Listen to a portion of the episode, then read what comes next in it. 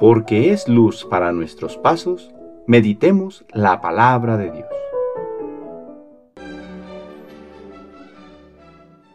De la carta del apóstol San Pablo a los Romanos capítulo 4 versículo 13 y 16 al 18.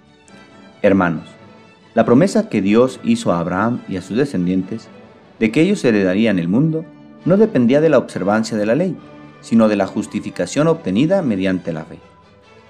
En esta forma, por medio de la fe, que es gratuita, queda asegurada la promesa para todos sus descendientes, no solo para aquellos que cumplen la ley, sino también para todos los que tienen la fe de Abraham.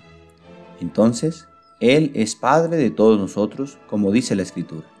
Te he constituido Padre de todos los pueblos.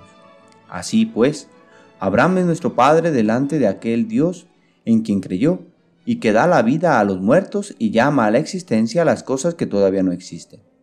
Él, esperando contra toda esperanza, creyó que habría de ser padre de muchos pueblos, conforme a lo que Dios le había prometido. Así de numerosa será tu descendencia.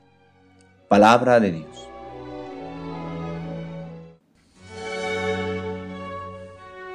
Sábado de la vigésima octava semana del tiempo ordinario.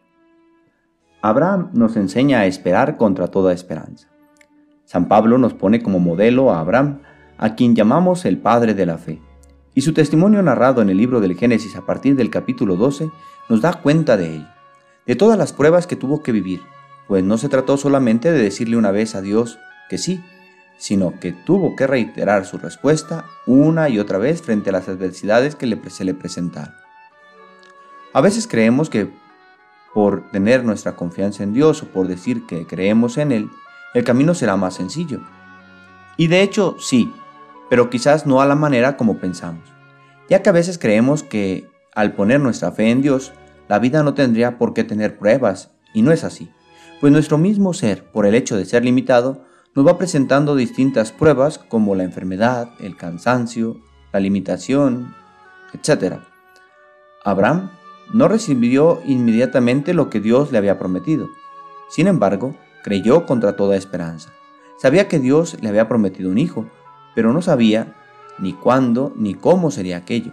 Claro que hubo momentos de tormenta, pero fue más fuerte la confianza que había depositado en Dios.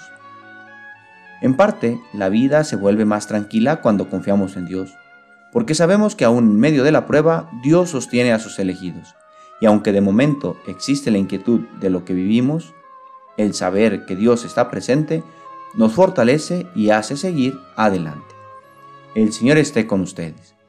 La bendición de Dios Todopoderoso, Padre, Hijo y Espíritu Santo, descienda sobre ustedes y les acompañe siempre. Que tengan buen día.